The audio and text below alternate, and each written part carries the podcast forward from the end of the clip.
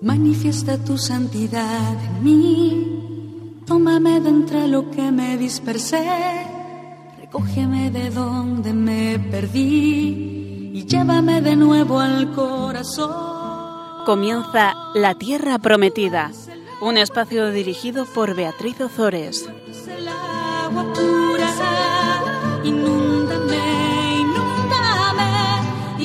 Se transformará en mí. Tú eres el agua viva, tú eres el agua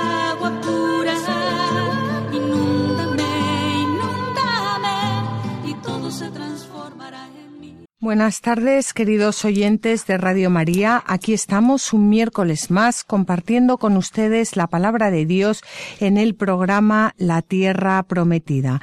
Buenas tardes, José Ignacio. Buenas tardes, Beatriz. Vamos, como siempre, a comenzar con un Magnificat, a rezar el Magnificat a la Virgen y después ya continuamos con el programa.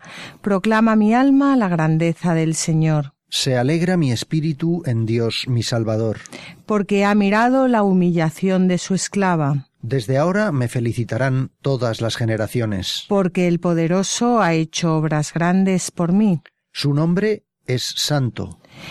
y su misericordia llega a sus fieles de generación en generación. Él hace proezas con su brazo, Dispersa a los soberbios de corazón, derriba del trono a los poderosos, y enaltece a los humildes, a los hambrientos los colma de bienes, y a los ricos los despide vacíos, auxilia a Israel, su siervo, acordándose de la misericordia como lo había prometido a nuestros padres, en favor de Abraham y su descendencia por siempre. Hoy comenzamos con el libro de Números, que continúa con la narración contenida en los últimos capítulos del Éxodo acerca de la estancia de Israel, del pueblo de Israel, en el Sinaí, después de que Dios sellara eh, su alianza con su pueblo que hemos eh, estado viendo a lo largo de todos estos capítulos pasados. Israel está a punto de emprender de nuevo la marcha por el desierto por eso se prepara para la partida. Se prepara como una comunidad santa, perfectamente organizada y congregada en torno a la tienda de la reunión. Recuerden ustedes que cuando eh, Dios libera a los israelitas de, de Egipto, no eran, eh, no, no, no eran, eran los hijos de Israel, pero no estaban constituidos como un pueblo con sus eh, leyes. En, es, es ahora que se han quedado constituidos a través de la alianza como pueblo santo, como pueblo de Dios, como pueblo que pertenece por entero a Dios. Y ahora Está, este pueblo está ya preparado para adentrarse en el desierto. Pues el libro de números comienza con la orden que Dios da a Moisés de hacer un censo del pueblo como señal de que le pertenece a él. Vamos a leerlo. El Señor habló a Moisés en el desierto del Sinaí, en la tienda de la reunión, el día uno del mes segundo, en el año segundo de su salida de la tierra de Egipto, y les dijo, Haced un censo de toda la comunidad de los hijos de Israel, teniendo en cuenta sus linajes y sus familias, contando uno por uno los nombres de todos los varones. Aarón y tú inscribiréis, distribuidos por compañías, a los mayores de veinte años, a todos los que se pueden incorporar al ejército de Israel. Ya habían transcurrido trece meses desde la salida de Egipto. Los israelitas durante un mes viajaron por el desierto y los doce meses restantes estuvieron acampados en los pequeños valles del Sinaí, donde fueron promulgadas las leyes civiles y religiosas que junto con la alianza hacían, como ya hemos dicho antes, de Israel el pueblo de Dios. Yo creo que para continuar es muy importante que tengamos este concepto. Israel ya no es más eh, pues pues un, una pues un, conjunto de, de, tribus, un conjunto de no Israel es un pueblo. Ha quedado constituido como pueblo, pero eh, como pueblo santo, como pueblo de Dios, con sus propias eh, leyes. Es un pueblo que ha sido escogido eh, por Dios para mm, dar a conocer eh, su nombre, para dar a conocerse a sí mismo, a Dios, a todos los hombres. Por eso, una vez formados como nación independiente, bajo el gobierno especial de Dios, y antes de reiniciar la marcha hacia la tierra prometida, Moisés, junto con Aarón, hace un censo del pueblo. Y en este censo quedan inscritos los linajes y las familias. El linaje lo constituían los descendientes de un mismo patriarca y estos descendientes a su vez se dividían en familias. Pues Aarón y Moisés inscribieron a toda la comunidad de Israel, comenzando por los hijos de Rubén, que era el, el primogénito de Israel, y continuando con los hijos de Simeón, Gad, Judá, Isaacar, Zabulón, José, recuerden ustedes sus dos hijos Efraín y Manasés, Benjamín, Dan, Aser y Neftali. Y la Biblia nos cuenta lo siguiente.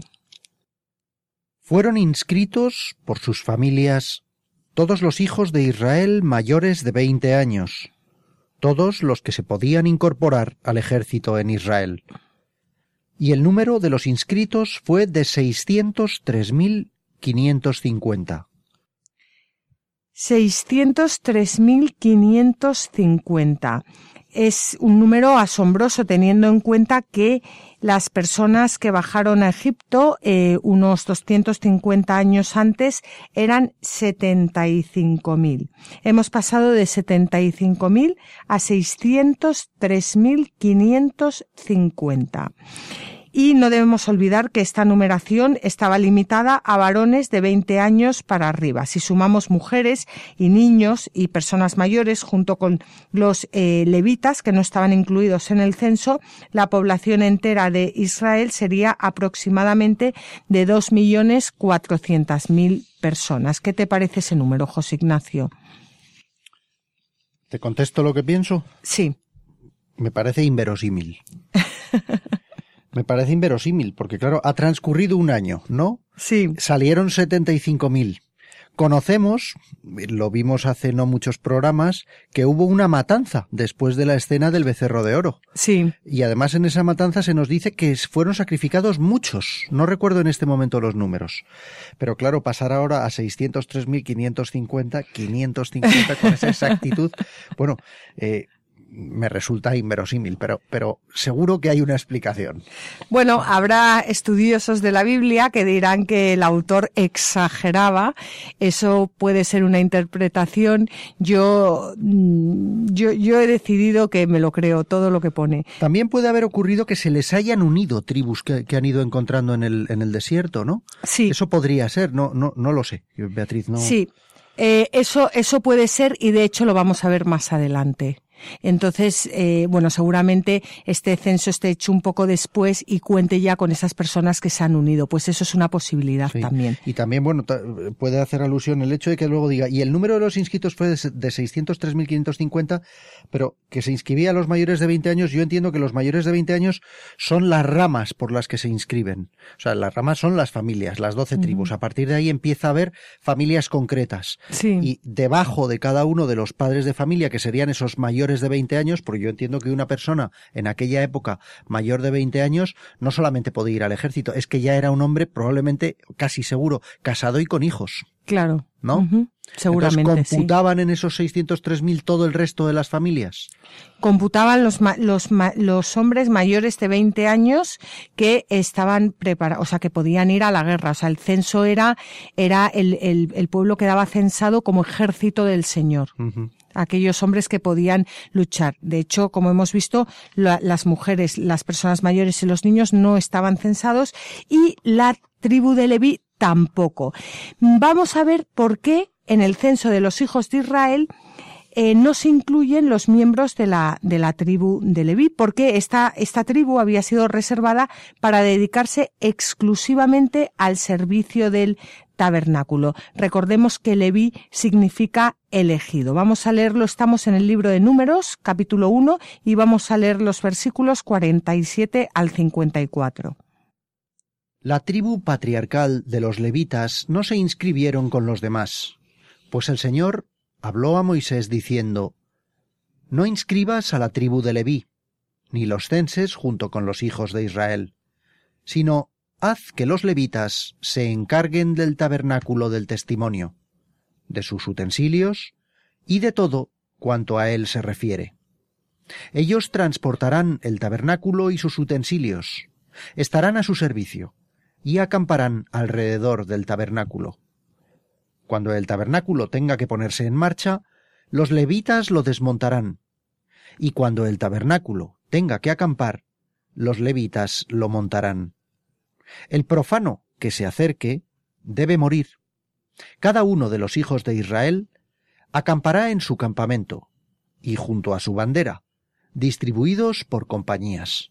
Pero los levitas acamparán alrededor del tabernáculo del testimonio, para que mi ira no caiga sobre la comunidad de los hijos de Israel. Los levitas cuidarán de la custodia del tabernáculo del testimonio. Y así lo hicieron los hijos de Israel. Lo hicieron de acuerdo con todo lo que el Señor había mandado a Moisés. Pues las funciones de culto en los santuarios y particularmente en el Templo de Jerusalén tienen sus raíces aquí, en la alianza. Vemos cómo la vida del pueblo gira en torno al tabernáculo. Recordemos que es un pueblo santo, es el pueblo elegido por Dios, es el pueblo que es propiedad de Dios, como, como es ahora la Iglesia o como nosotros los cristianos, desde luego, creemos firmemente que, que, es ahora la Iglesia. Em, por tanto, toda la vida del pueblo gira en torno al tabernáculo, que como ya hemos visto en otros em, programas es prefiguración del sagrario. Eh, por tanto, podríamos decir lo mismo de, de, la Iglesia. La Iglesia como pueblo de Dios, como propiedad de Dios, eh, como mm, pues eso, eh, como, como, pueblo que pertenece a Dios, debe girar en torno al tabernáculo, debe girar en torno al sagrario.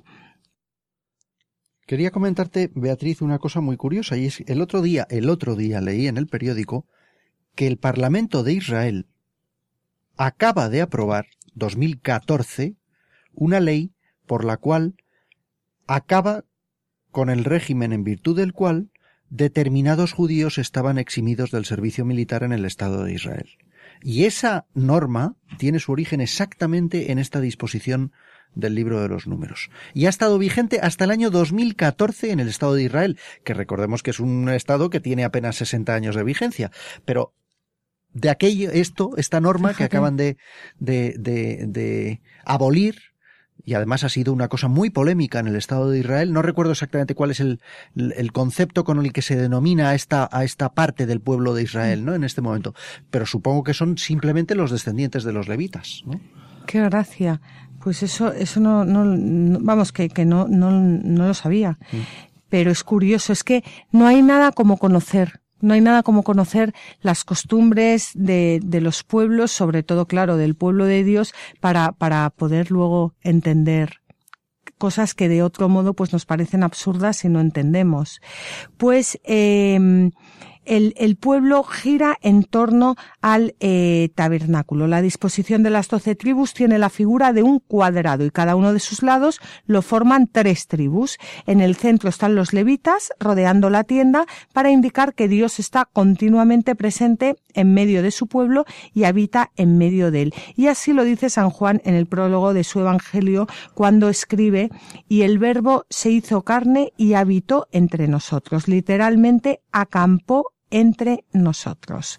Mediante el bautismo, los cristianos no solo entramos a formar parte del censo del pueblo de Dios, sino que además se nos otorga el sacerdocio común. Y bueno, por el bautismo somos sacerdotes de Cristo, destinados a servirle a Él en todo momento, anteponiendo los asuntos de Cristo a los asuntos de este mundo en el que nos ha tocado vivir.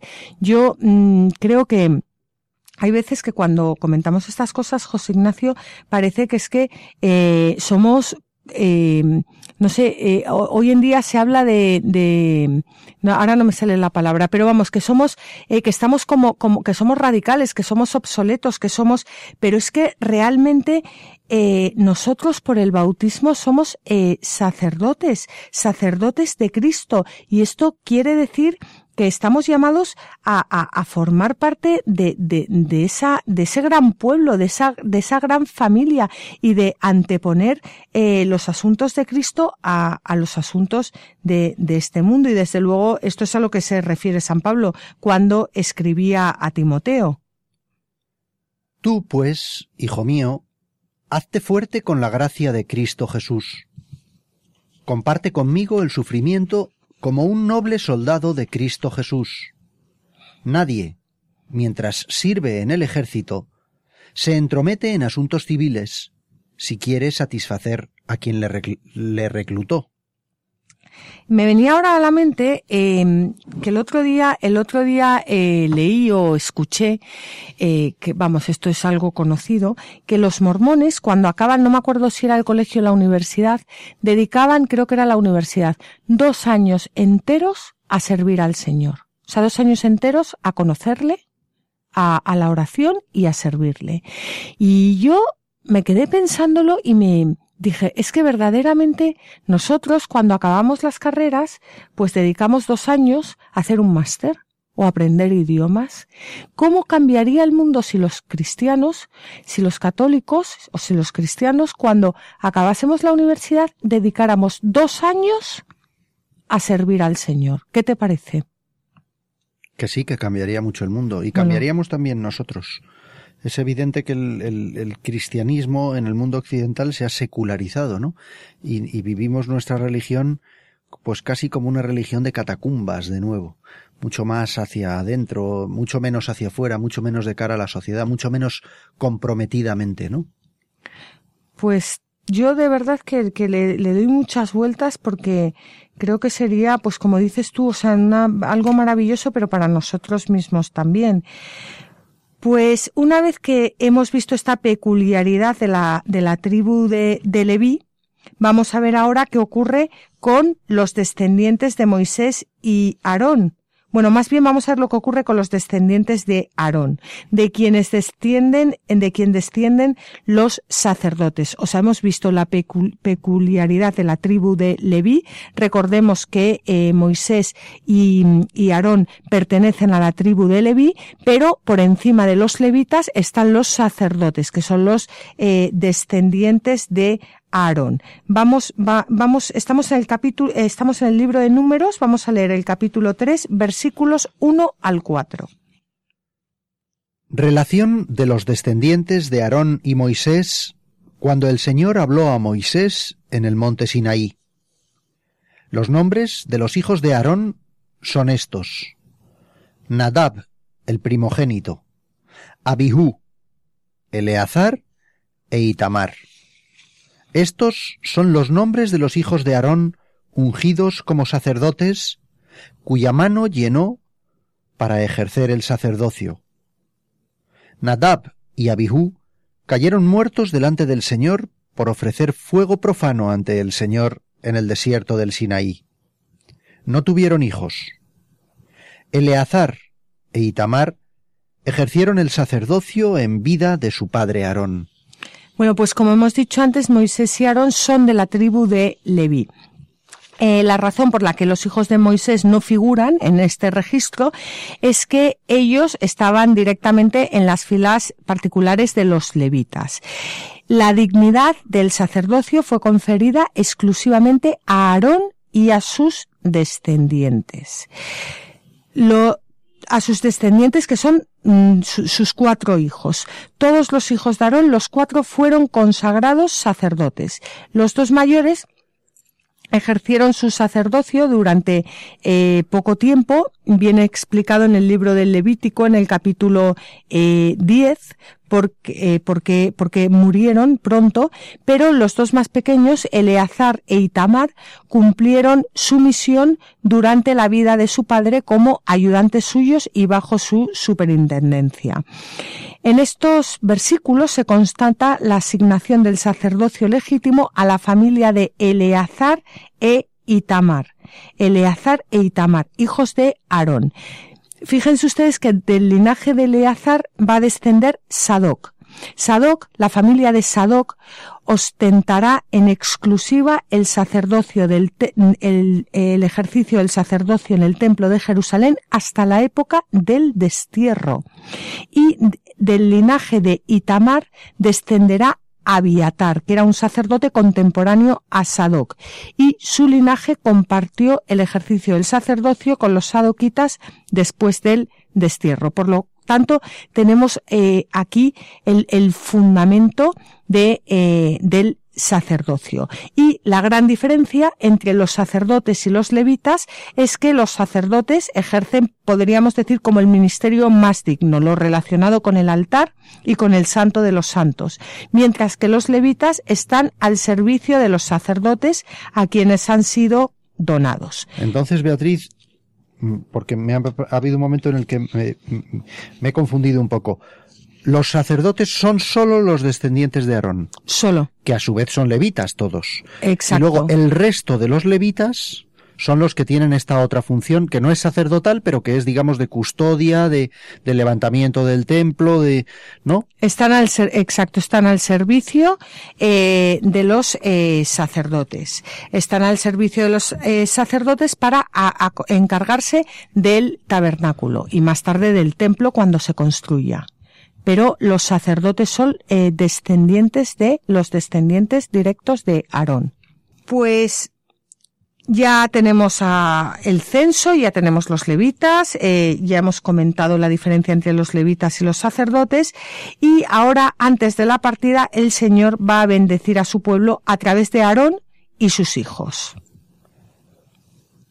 El Señor habló a Moisés diciendo, Habla a Aarón y a sus hijos, y diles, Así bendeciréis a los hijos de Israel, diciéndoles, El Señor te bendiga y te guarde. El Señor haga brillar su rostro sobre ti y te conceda su gracia. El Señor alce su rostro hacia ti y te conceda la paz. Así invocarán mi nombre sobre los hijos de Israel, y yo los bendeciré. Esta fórmula de bendición es una de las más antiguas que encontramos en, la Biblia. Varios salmos, de hecho, aluden a ella y era empleada por los sacerdotes de la liturgia del templo. La Iglesia ha continuado la tradición de bendecir a los fieles dentro de las ceremonias litúrgicas y muy especialmente al terminar la celebración de la Eucaristía para implorar sobre ellos el favor divino.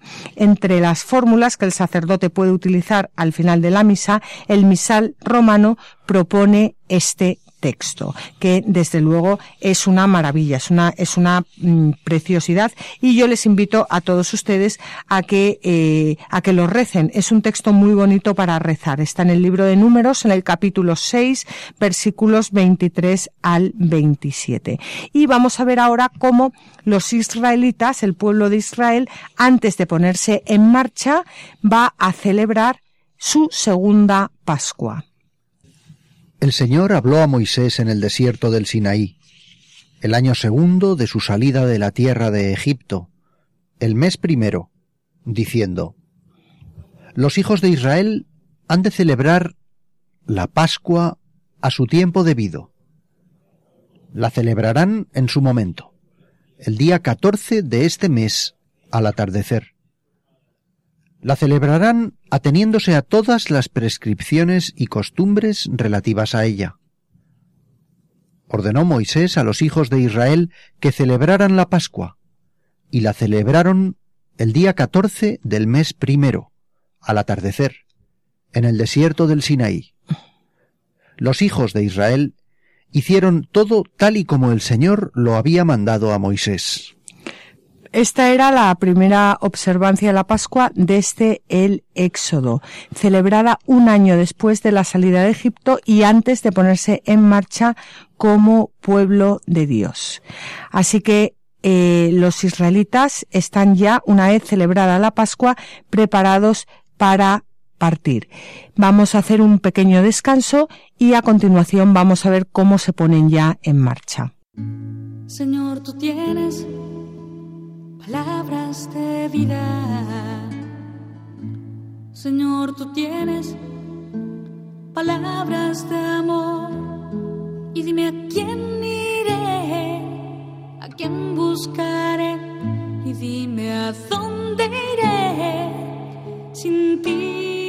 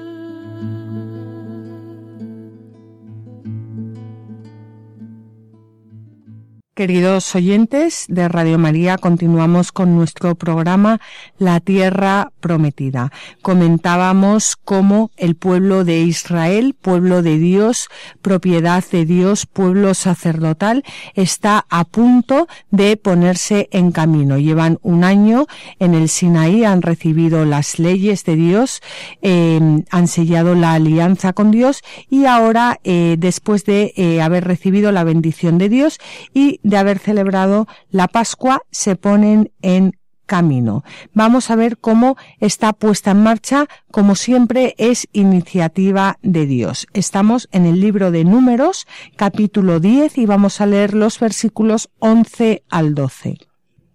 Sucedió que el día 20 del mes segundo del año segundo, la nube se elevó de encima del tabernáculo del testimonio. Los hijos de Israel se pusieron en marcha para salir del desierto del Sinaí hasta que la nube se detuvo en el desierto de Parán. Pues como hemos dicho, los israelitas permanecieron un año al pie del, del Sinaí. Después de sus penurias, después de la opresión de la esclavitud egipcia, los israelitas no estaban ni física ni moralmente en condiciones de entrar en conflicto con los pueblos belicosos que eh, iban a encontrarse por el camino antes de entrar en la tierra prometida. Durante ese año Dios lo que hizo fue poco a poco eh, ir mostrándoles una moral más digna que amoldaba el carácter de este pueblo a lo que estaba llamado a ser, inspirándoles con aquellos principios dignos de la verdad y justicia divinas que hacen grande una nación.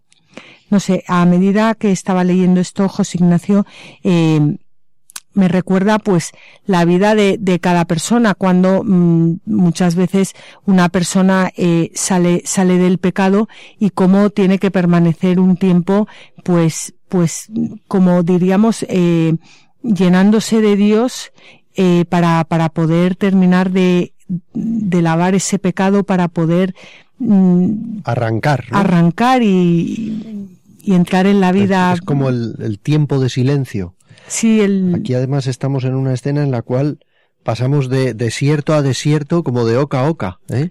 del desierto del Sinaí al desierto de Parán, de uno a otro. Más años de desierto, más desiertos. Menuda prueba. Sí, es ese encuentro con Dios y ya veremos mm, dentro de nada cómo van a ir enfrentándose a otros pueblos cuando salgan de lo que es el desierto, desierto, pero cómo Dios forma el corazón del hombre en el desierto, en la soledad, en la, y de esa forma le prepara, bueno, cuando el hombre le abre su corazón, claro.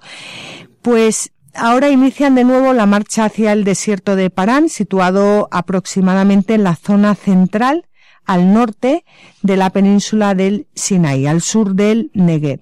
El Negev eh, llega hasta las fronteras de Palestina. Y el Señor habitaba en medio de su pueblo, caminaba en medio de ellos hacia la tierra prometida y el pueblo invocaba constantemente su protección. Cuando el arca se ponía en marcha, decía Moisés, Levántate, oh Señor, dispersa a tus enemigos aleja de tu presencia a los que te odian. Y cuando ella se paraba, él decía, Vuélvete, oh Señor, mira a la multitud de las milicias de Israel. Pues todas las jornadas serán así santificadas por la mm, devoción y realmente es como debería de ser nuestra oración. Qué oración tan bonita eh, para para pedirle al Señor su, su ayuda y su, y su protección en, pues, pues, pues constantemente y, y todos eh, los días.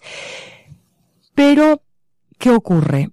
que a pesar de todo esto, a pesar de haber sido liberados de la esclavitud del pecado, a pesar de haber visto todas las grandes obras obradas por Dios, a pesar de eh, haber sellado la alianza con Dios, de haberla roto, de haberla vuelto a sellar, de haber eh, palpado, respirado la misericordia de Dios, el pueblo no tarda en desanimarse y se queja de nuevo amargamente a los oídos del Señor.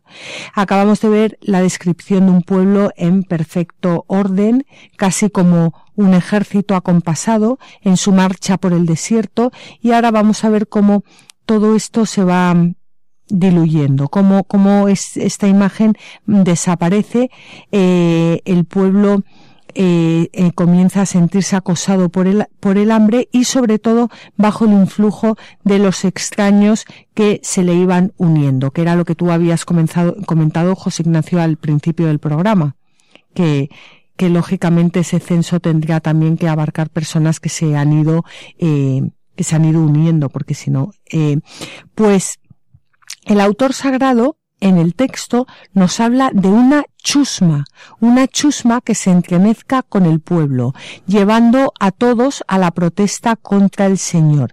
Y Bober Cantera hace un comentario que yo creo que mm, es muy acertado para definir lo que era esta chusma.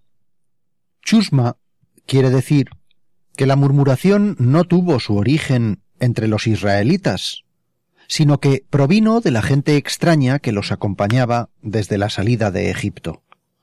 Esa turba siempre inquieta y desalentada por las fatigas del viaje, tuvo ardiente deseo de comer carne a manera de los egipcios, y contagió, con sus apetitos, a los israelitas. Esto explica, una vez más, el empeño que Dios mostraba en evitar que el pueblo escogido se mezclase con los paganos.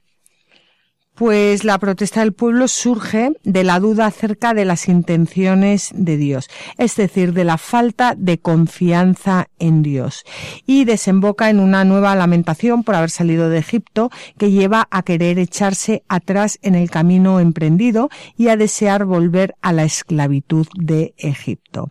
Y la realidad es que el pueblo añora los alimentos de Egipto porque el maná, que era eh, un signo de la providencia de Dios, ya no no le satisface. La falta de aprecio por el maná, unida a la protesta contra Dios, es una manifestación de la ceguera para reconocer los dones que Dios otorga.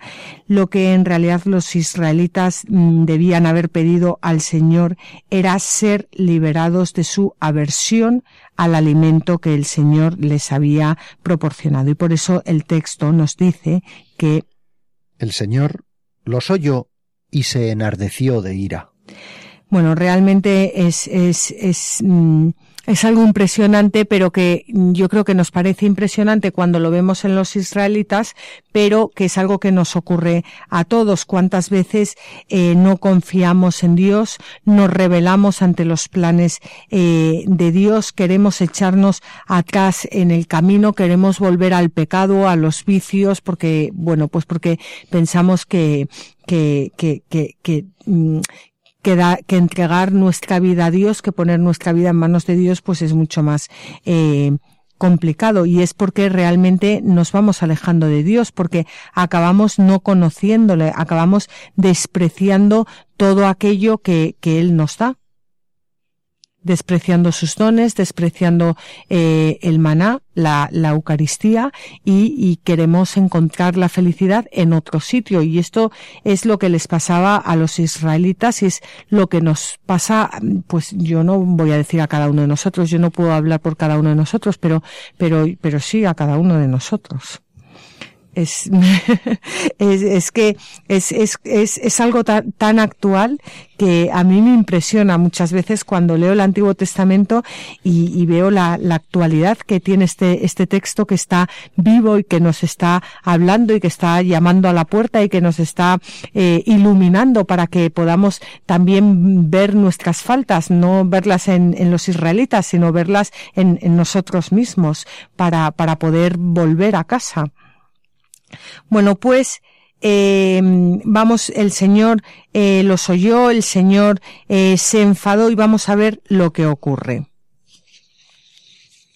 Moisés oyó al pueblo que estaba llorando, cada familia a la entrada de su tienda.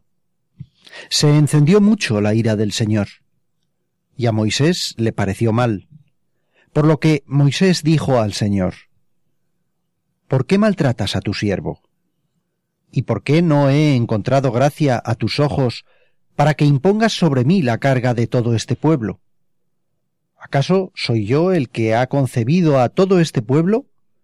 ¿O el que les ha dado a luz para que me digas que los lleve en mi regazo como una nodriza llevaría a su niño hacia la tierra que prometiste a sus padres? ¿De dónde voy a sacar carne para darla a todo este pueblo? Pues me dicen llorando, danos carne para que comamos. Yo solo no puedo llevar el peso de todo este pueblo. Es demasiado para mí. Si me vas a tratar así, mátame, por favor. Mátame si es que he encontrado gracia a tus ojos para que no vea mi desgracia pues Moisés se siente, se siente incapaz de, de, llevar toda esta carga sobre sus hombros y acude a Dios. Él ve que el pueblo se le echa encima, el pueblo no quiere el alimento, no quiere el maná, quiere carne, carne, carne, carne, carne. Eso es lo que quiere y eso es lo que queremos tantas veces. Y y, Moisés eh, se desespera. Moisés ama al pueblo, intercede por el pueblo, pero se siente incapaz de llevar toda esta eh, carga. Qué distinto sería todo si de verdad nosotros pidiéramos ayuda al Señor cada vez que estamos cansados, cada vez que estamos agobiados, eh, cada vez que no somos capaces de, de, de de llevar la, la, la, carga encima, qué distinto sería si eh, lo pusiéramos en manos del Señor y no intentásemos hacer siempre las cosas por nosotros mismos. Y vamos a ver lo que le contesta el Señor a Moisés. El Señor dijo a Moisés, Reúneme setenta hombres entre los ancianos de Israel, que sepas que son ancianos y responsables del pueblo llévalos a la tienda de la reunión y que estén allí contigo. Bajaré y hablaré allí contigo. Tomaré un poco del espíritu que hay sobre ti y lo infundiré sobre ellos, para que lleven contigo la carga del pueblo y no la tengas que llevar tú solo. Bueno, el texto es que no tiene desperdicio. Reúneme setenta hombres entre los ancianos de Israel y dice que sepas que son ancianos. No está hablando de una ancianidad de, de, de cuerpo, de años, sino personas eh, maduras en, en, en, su fe, eh, porque son las personas que de verdad pueden ayudar a Moisés y a cualquiera a, a, a llevar las cargas. Muchas veces el problema está en que buscamos personas que nos ayuden que son totalmente inmaduras, que no tienen fe. Entonces es muy difícil si nosotros queremos vivir como verdaderos cristianos, si queremos anteponer las cosas de Cristo a, nuestras vidas, estar todo el día aconsejándonos por personas que, que, que es que les importa un pimiento la religión y les importa un pimiento Cristo y les importa un pimiento la Eucaristía y les importa y, y, y, muchos dicen que son cristianos pero no practicantes y vamos a pedir consejo a esas personas. Si somos cristianos, eh, ¿por qué no pedimos consejo a personas que rezan, a personas de oración, a personas al final es que vivimos una doble vida que es lo que nos rompe por dentro y hace que nos ocurra eh, lo mismo que a estas personas, que no somos capaces de reconocer los dones de Dios, que no los queremos, que no, que no le podemos reconocer, que queremos volver a la esclavitud de Egipto porque no nos sentimos eh, cómodos ante, ante tantos dones, ante tantas maravillas, ante tanta libertad. No sabemos eh, manejarnos, nos perdemos y hay algo aquí que también, que no, no hay que dejar escapar, que es que el Señor le dice a Moisés que lleve a estos ancianos a la tienda de la reunión. No les dice que los lleve al circo, ni que les lleve a una cafetería a tomarse unas cervezas a ver si, no, que los lleve a la tienda de la reunión, porque mm, realmente cuando nosotros pedimos consejo, pedimos ayudas a personas de oración, qué mejor que rezar con ellas y cuántas veces nos liamos en todas estas leyes de este mundo y en y, y, y es todo como mucho más eh, sencillo que todo eso. Vamos a, a leer un comentario precioso de, de Orígenes. Así también dice el Señor a Moisés, Reúneme ancianos que tú mismo sepas que son ancianos. Consideremos más atentamente la voz del Señor para ver qué significa este añadido que tú mismo sepas que son ancianos. ¿No resultaba evidente a los ojos de todos que el que mostraba en su cuerpo una edad senil era un anciano, es decir, un viejo? ¿Por qué, pues, confiar únicamente a Moisés, un profeta tan grande y de tanta importancia, este particular discernimiento, de modo que sean elegidos no aquellos que conocen los demás hombres, ni aquellos que reconoce la gente inexperta, sino los que elegirá el profeta lleno de Dios.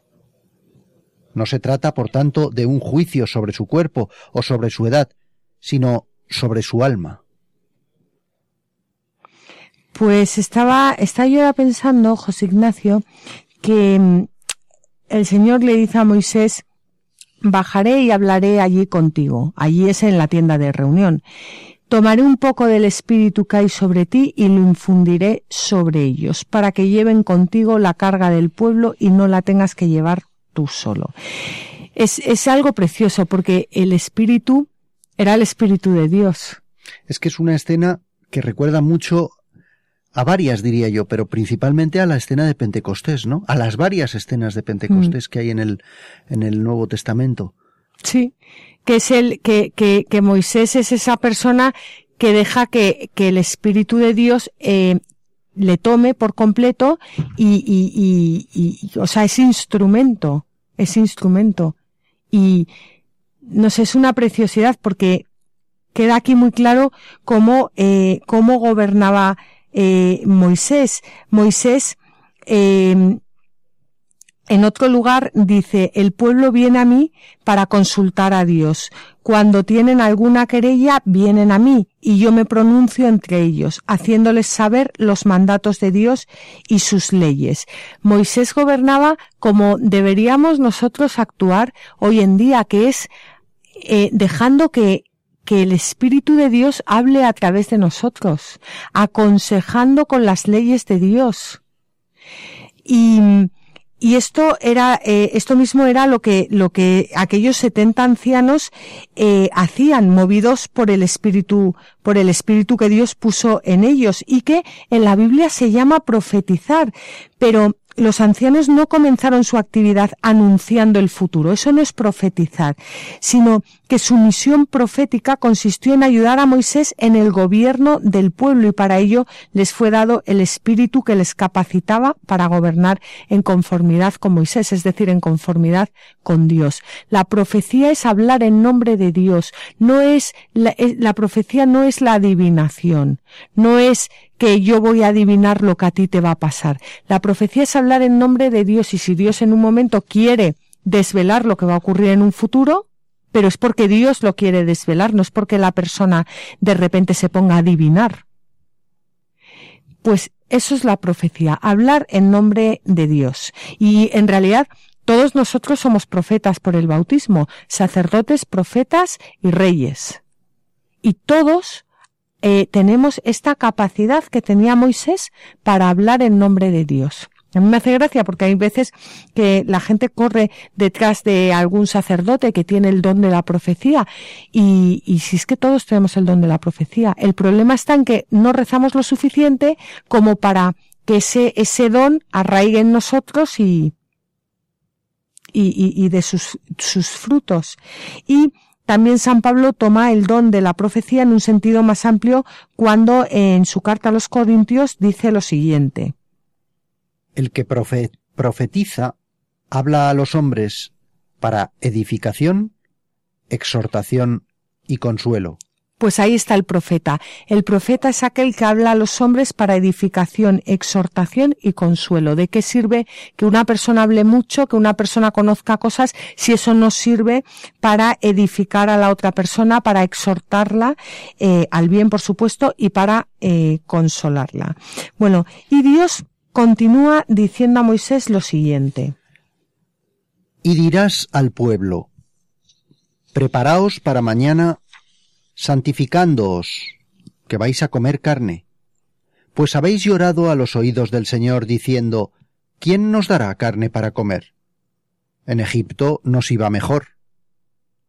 El Señor os dará carne para que comáis, y no comeréis un día, ni dos, ni cinco, ni diez, ni veinte, sino un mes entero, hasta que os salga por las narices y os dé náusea porque habéis despreciado al Señor, que está en medio de vosotros, y habéis llorado ante él diciendo, ¿por qué hemos salido de Egipto? Moisés replicó, Son seiscientos mil los hombres de a pie que hay en el pueblo al que pertenezco, y tú dices, ¿voy a darles de comer para que coman un mes entero? ¿Acaso si se inmolaran ovejas y vacas les sería bastante? ¿Y si se juntaran todos los peces del mar, les bastaría? Dijo el Señor a Moisés, ¿acaso es mezquina la mano del Señor? Ahora verás si mi palabra se cumple o no. Pues los israelitas recibieron lo que pedían, Dios levantó un viento que llevaba codornices desde el mar, y el pueblo recogió una cantidad suficiente para alimentar una familia durante todo un año. Pero ¿qué pasó? Y esto es lo que, este es el mensaje eh, que nos quiere dar Dios a través de su palabra, que la avaricia del pueblo y su gula se convirtió en castigo se convirtió en castigo porque muchos murieron por haberse dejado arrastrar por su apetito y fueron enterrados allí mismo. Y esto es lo que a nosotros nos ocurre muchas veces cuando despreciamos el pan de Dios, el pan que baja del cielo y eh, queremos carne, carne, carne de este mundo. Bueno, pues que eh, al final esa apetencia acaba matándonos, acaba quitándonos la vida, en el sentido, mm, ya no digo físico, humano, que muchas veces es cierto, pero sobre todo espiritual, porque acaba alejándonos totalmente de Dios, mm, desechando a Dios. Em, bueno, pues eh, vamos a vamos a, leer ahora un comentario de Juan Casiano que eh, yo creo que explica explica muy bien lo que lo que acabamos de ver y lo que acabamos de leer.